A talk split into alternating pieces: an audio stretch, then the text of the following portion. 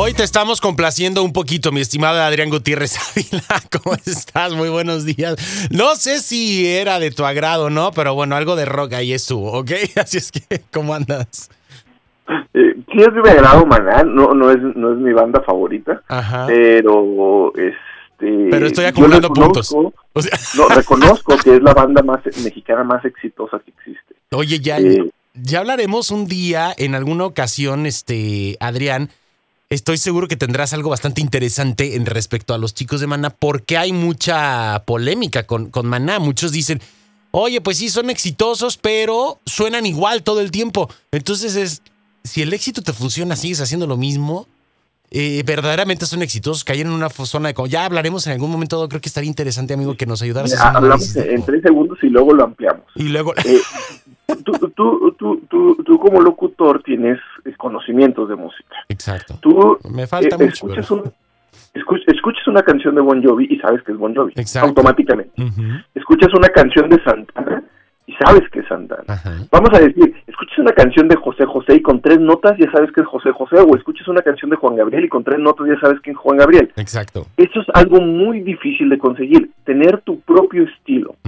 ¿Por qué? Porque dicen, es que todos son igual. No, es que tienen su propio estilo.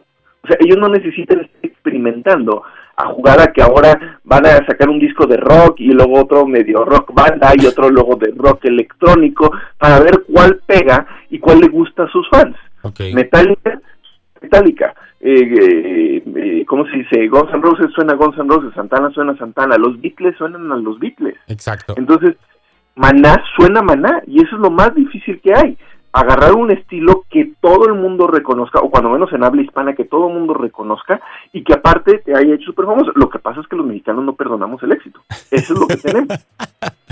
Exactamente, exactamente, amigo. Pero bueno, en fin, ¿cómo arrancas tu semana? ¿Cómo estamos? ¿Todo bien? Todo bien, este, iniciando con todo, esperando que sea una buena semana. Ya parece que la luz al final del túnel este, se ve. Eh, yo creo que mañana pasado te voy a compartir un, un video que hicimos varios speakers. Nos Ok. juntamos César, Lozano, nos juntamos este Pilar Sordo de Chile, eh, Verónica y Florencia de Andrés de Argentina, Jordi Rosado, Ismael Cala, este, de Denise, que la conoces, está Claro. contigo, y, y yo, para hacer un video de, de- de ánimo a todo Latinoamérica, se llama Fuerza Latinoamérica. Este, y yo creo que te lo voy a estar compartiendo mañana o pasado porque este, nos quedó padre. Vale. Este, lo hizo cada quien en su país, cada quien en su casa, cada quien en su estado, pero trae un, un importante mensaje que ya después te compartiré para que ahí lo compartas en Las Vegas. Me encanta, eh, Adrián, y ahorita pues es momento de, de, eh, cultivarnos, de, de alimentar nue- nue- nuestra inteligencia, nuestra mente, nuestras emociones de cosas eh, positivas y por eso hacemos tanto énfasis eh, con todos ustedes como conferencistas, como escritores. Y el día de hoy nos tienes un tema bastante interesante que a mí me... me me apasiona y que confieso, me falta, siempre, siempre digo que en la lectura a mí me hace falta, creo que a todos nos hace falta poner un esfuerzo extra, ¿no? Porque de repente convertirlo en un hábito, convertirlo en un gusto es fácil, convertirlo en un hábito quizás se convierta o, o quizás sea un poquito más este, complicadito de repente eh, para nosotros, ¿no? O para algunos. Y en, en, en esta época de COVID, de repente al principio, cuando pensábamos en marzo, decía, no, pues es que aprovecha el tiempo y lee y cultiva. Y yo me acuerdo cuando empezó la pandemia, y yo te lo conté aquí en el programa, no podía leer. Mi cabeza estaba demasiado distraída, eh, distraída demasiado lejana. Revuelta. En, qué va a pasar, este, dónde va a haber dinero. Y yo decía, bueno, pues es que tengo todo el tiempo del mundo y no estoy leyendo, cuando es algo que me gusta mucho. Y agarraba un libro y no me concentraba más de tres páginas y decía, no puedo, no puedo, no puedo. Empecé con el rompecabezas, que fue a lo mejor lo primero que me tranquilizó y me hacía concentrarme. Y después agarré una novela, porque a veces también queremos leer cosas que, que- tengan un, un sentido académico, algo de mercadotecnia, algo de, de- de- de números, algo de, crecimiento personal que, que también lo tomo como académico, porque de repente es, es- es mi crecimiento, es algo que tengo que me hace grande y todo eso está bien. Y yo veía en el, en el cuarto de mis hijos una novela de 1500 páginas y decía, híjole, qué ganas de leerla, a lo mejor me distrae. Y, y no tenía nada que ver con lo que había leído en los últimos, a lo mejor 10 años, porque yo, yo creo que tenía mucho tiempo que no leía una novela. Y aparte era una novela de, de misterio, de terror, o sea, era eso, eh, era la novela. La leí me lo leí en tres semanas, este fue un buen libro, en ningún momento sentí miedo ni terror ni nada, este, pero cuando lo compartí en mis redes sociales, eh, me escribían varias personas, pero ojo lo que me decían, Pollo, es que yo quiero que lean mis hijos, ¿eh? es que pues aquí están sin hacer nada, todo el día viendo eh, televisión, todo el día con el celular, y a mí me encantaría que mis hijos leyeran, y por más que les digo, pónganse a leer, ninguno lee. ¿Cómo le hago para que lean, Adrián? Era una pregunta recurrente sobre la lectura, porque yo siempre subo el libro que estoy leyendo y comento, y entonces la gente me dice, oye, yo les decía, a ver, ¿tú lees? No, pero es que yo tengo trabajo y es que yo tengo ya cosas que hacer y sí leía cuando estaba en la escuela, pero ahorita ya no. Ok, si tú no lees, tu hijo no va a leer automáticamente. O sea, si tú quieres que tus hijos lean, tú tienes que leer. Y me pasaba porque eh, la novela no era mía, era de uno de mis hijos y no la había leído. Me prefirió de repente este, ver las películas y cuando lo veía le empezaba a platicar, no, mira, pasó esto. Oye, papá, eso no sale en la película. No, no sale en la película, pero... Y, y no le decía, es que lo tienes que leer. O sea, yo le contaba y de repente como que le empecé a acercar al libro así como de, oye, es que se me hace que el libro está más interesante que la película. y ellos siempre me han visto leer. Entonces, como quiera que sea, si tienen sus libros, de repente dice, ay, tengo muchos libros para leer, tengo los libros de Star Wars, aprovechando, felicidades a todos este, los fanáticos de Star Wars en su día, este, el, el, 4 de mayo, que en inglés es eh, May 4 with you.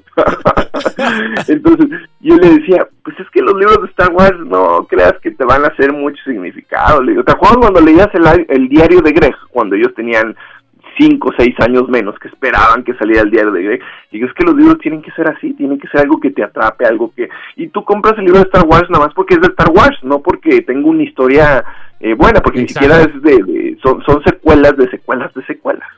Este, entonces, pues la gente que quiera leer, que quiera que sus hijos lean, pues tienen que empezar a leer ustedes, tienen que verlos ahí, apagar la televisión, apagar el celular. Eh, yo siempre les he dicho que que lean 15 minutos al día y que cierren el libro. ¿Por qué? Porque a lo mejor si no tienen el hábito, este, les va a empezar a dar sueño, se van a empezar a aburrir. No, lean 15 minutos. En esos 15 minutos van a leer unas 10, 12 páginas y si leen esas 10, 12 páginas, van a leer 300 al mes y van a leer un libro de 300 páginas. O sea, son muy raros los libros de 1500 páginas como el que acabo de leer. sí existen, pero la mayoría de los libros tienen entre 200, 300, 400 páginas, cuando mucho una novela un poco más extendida. La novela que leí es sumamente descriptiva. Eh, lo cual es bueno porque te pinta todo el escenario y para tener un realismo este más más real más apegado ajá más apegado pues necesito tu consejo en cuanto. Mira, tengo, tengo conocidos que de repente dicen: este, Es que tengo dos libros y voy avanzando en uno y luego voy avanzando en otro. Eh, este, eh, conocido personas que dicen que hasta están avanzando en tres libros.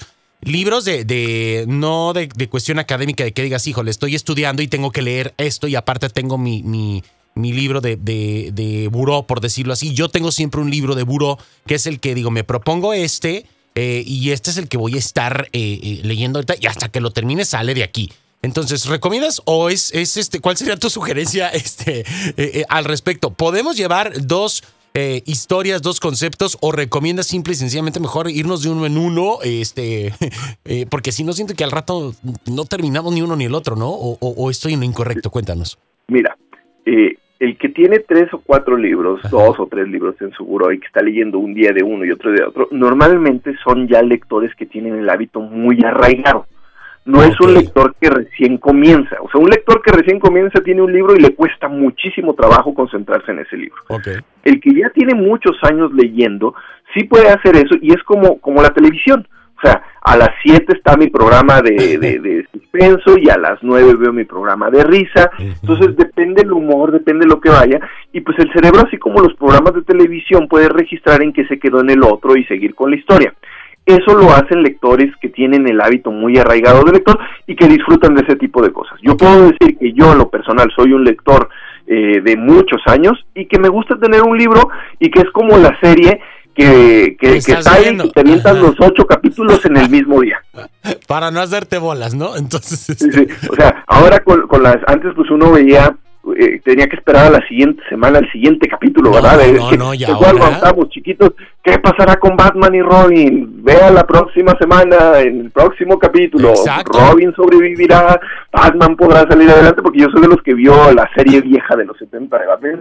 Okay. Pues, ahora con las redes sociales sale eh, la casa de, la casa de papel y tener los 12 capítulos o los 20 digo una temporada día. en un día. Entonces este eh, eh, es, es te las devoras no entonces te las devoras. un libro bueno o sea por ejemplo el que acabo de leer yo leía en promedio 110 120 páginas al día.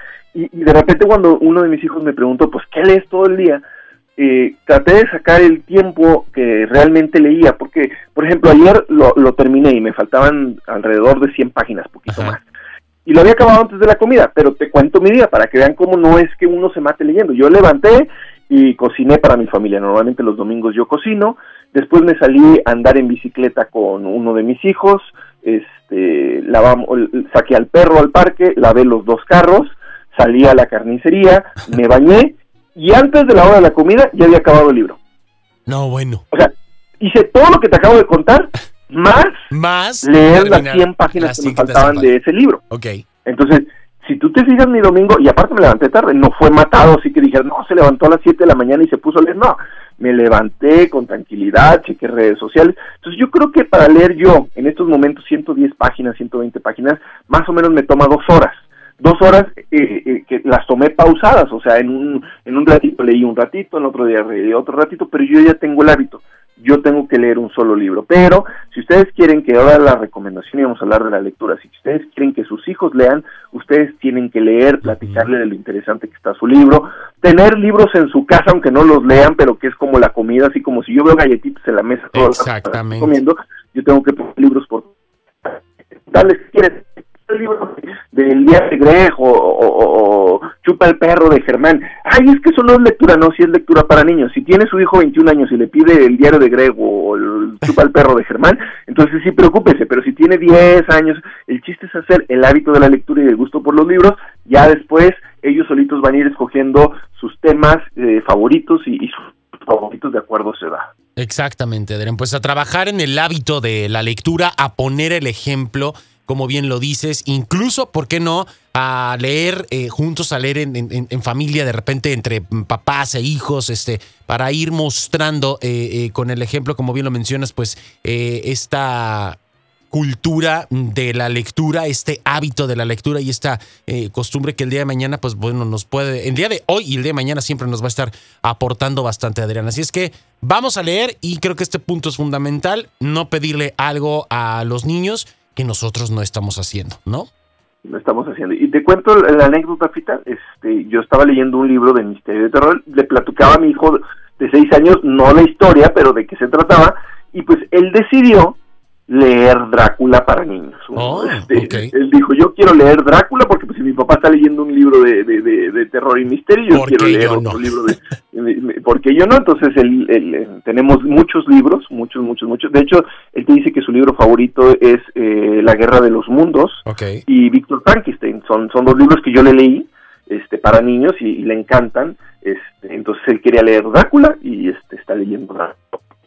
Hay que, hay que seguir eh, fomentando esto en nuestros niños, que definitivamente, pues bueno, es eh, maravilloso y es una eh, gran aportación que se les puede hacer en este presente y por supuesto para nosotros también, porque no hay nada más rico que, que estar este, leyendo y que estar disfrutando pues de cualquier cosa que podamos estar aprendiendo y, llevando estas eh, historias o cualquiera que sea el género de la lectura siempre es enriquecedor. Así es que a darle con todo, mi estimado Adrián. Te agradecemos, te mandamos un fuerte abrazo. Compártenos tus redes sociales, por favor, amigo, para estar en contacto contigo. Y pues bueno, ya de paso, echar ojo ahí con tus libros, ¿no? Eh, mis libros, Cómo ser un mexicano exitoso y padres divorciados, los encuentran en, en, en Estados Unidos, en Amazon, en eBay, en girumbooks.com, en Target Online. Y los dos libros que acabo de mencionar, más 100 cosas que 100 cosas que todo mexicano debe saber, los encuentran en cualquier plataforma digital para los que quieran leer ebooks. Y a mí me encuentran en mis redes sociales, Cómo ser un mexicano exitoso, en Facebook, Cómo ser un mexicano exitoso en YouTube y Adrián Gutiérrez Ávila en Instagram, donde este lunes les regalo ebooks de padres divorciados a las cinco primeras personas que vayan a mi Instagram, Adrián Gutiérrez Ávila, me sigan y me manden un inbox de que me están escuchando en Vamos para Arriba Radio en Las Vegas, y yo les mando su ebook de padres divorciados para descarga únicamente en App Store. Perfecto, Adrián. Te mandamos un abrazote, cuídate mucho y nos echamos un telefonazo la próxima semana. Gracias. Hasta luego, un abrazo. Hasta luego, bye bye. Ahí tenemos a nuestro querido Adrián Gutiérrez Ávila aquí en Vamos para arriba. Nosotros continuamos con más.